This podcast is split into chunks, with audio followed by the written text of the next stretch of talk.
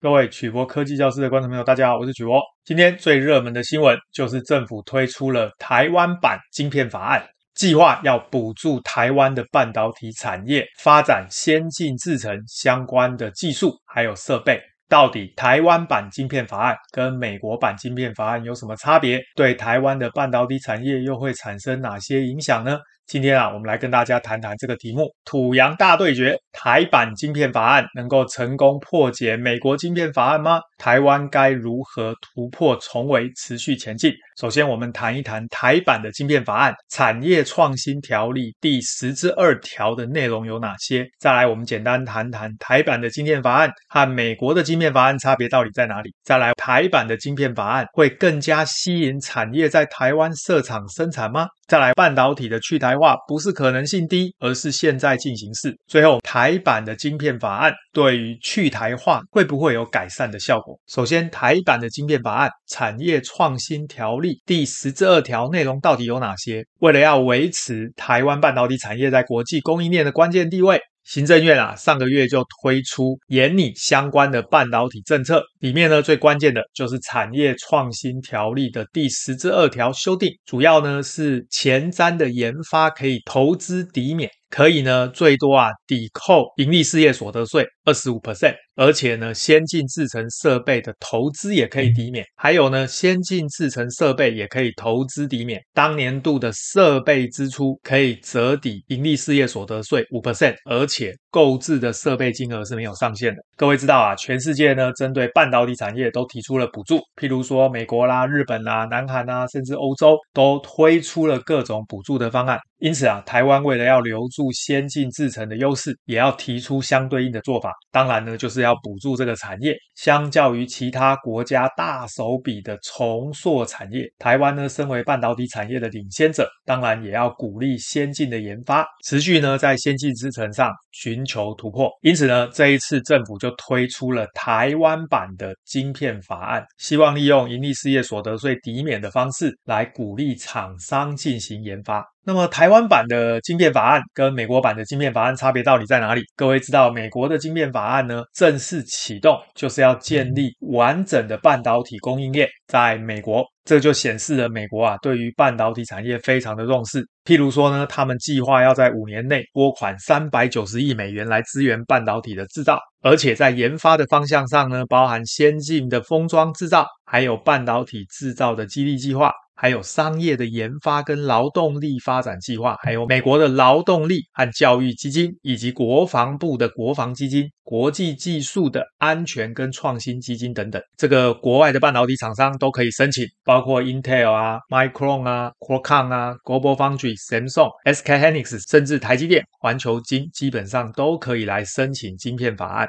而且呢，美国的参议院啊，同意拨款五百二十亿美元半导体补助法案，让晶圆厂可以落脚美国，带来先进制程在美国本土的制造。其中呢，一样二十五 percent 的投资税收可以抵减，五亿美元的国际安全通讯计划，两亿美元的员工训练，还有十五亿美元的公共无线供应链的创新资金等等。就金额来说呢，美国版的晶片法案是远远超过台湾版的晶片法案。所以呢，各位现在知道美国啊，对于补助这个部分呢，其实啊更大手笔。即使美国这么大手笔，实际上呢，五百二十亿美元啊，还是杯水车薪。这边呢，有一个 Digitai 的研究资料显示呢，在十二寸晶圆的九十纳米制程，一座晶圆厂大概需要二十四亿美元，到四十五纳米增加到四十五亿美元，一路呢到二十纳米以下的先进制程，十四纳米一座晶圆厂要一百亿美元，五奈米最先进的制程啊，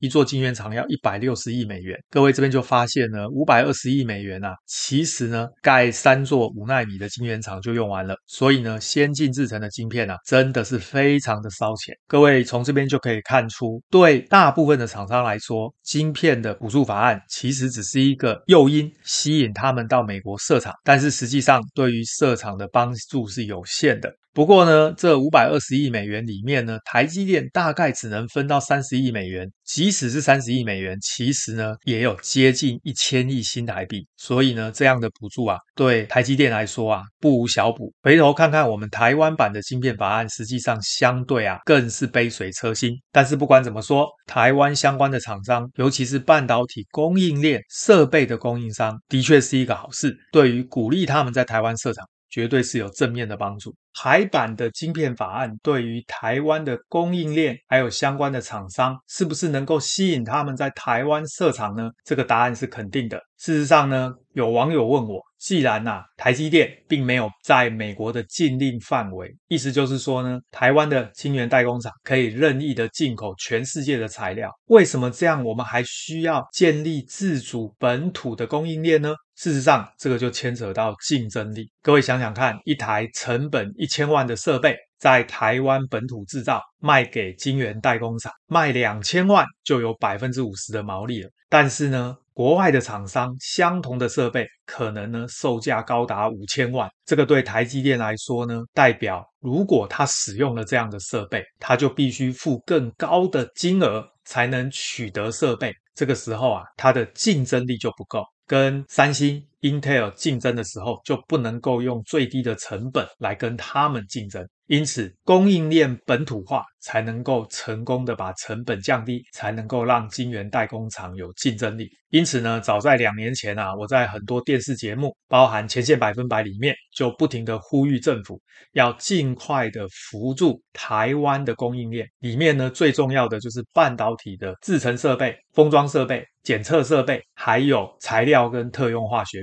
这些东西呢，现在大部分，尤其是先进制程的，都是进口。将来呢，国内的厂商能够一一研发，而且呢取代国外的厂商，不止呢可以降低成本，而且啊可以提升台积电的竞争力。甚至这些厂商经过台积电的淬炼之后，还可以出口到国外，销售给英特尔跟三星。这个时候，台积电就是一个母鸡带小鸡的作用，可以把整个台湾的半导体产业呢向上提升，对于台湾的经济呢有非常正面的帮助。因此，我个人呢对于台版的晶片法案是非常的支持，甚至啊我已经呼吁了很久。另外就是之前媒体有报道半导体有去台化的问题，当然政府单位啊出来安抚大家说呢，台湾的半导体产业是不可取代的。事实上呢，半导体的去台化正在发生。各位想想看啊，全世界呢现在都用补助的方法吸引半导体厂商到世界各国去设厂。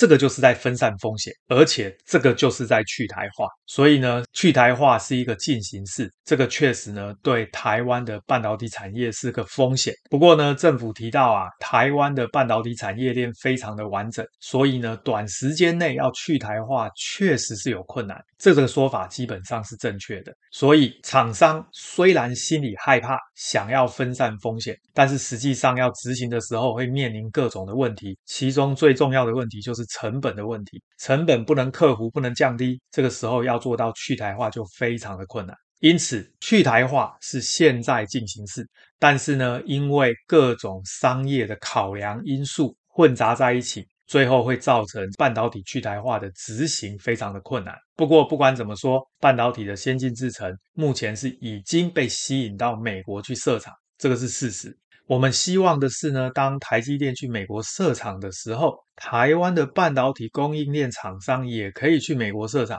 这样子呢，就可以让台湾的半导体供应链厂商利用这一波机会呢，去赚全世界的钱。当然，有些人会认为这样子呢，把先进的制程还有相关的供应链在国外建立，是不是台湾的产业也有可能空洞化？因此，这一次台湾版的晶片法案就是在补助这些厂商，希望他们在本土也能很有竞争力，来跟国外的供应商竞争。最后呢，我想跟大家谈一谈啊，台湾版的晶片法案对于去台化是不是有改善的效果？坦白说，我个人认为，对于去台化这件事情，用补助的方式并没有什么效果。主要呢，补助的方式只是让国内的半导体供应链厂商更有竞争力。毕竟啊，当他们分散到全世界的时候，就代表世界各地都有先进制程的能力。这个时候呢，对于台湾的厂商确实会造成压力。如果政府可以补助当然台湾的厂商就可以有更好的基础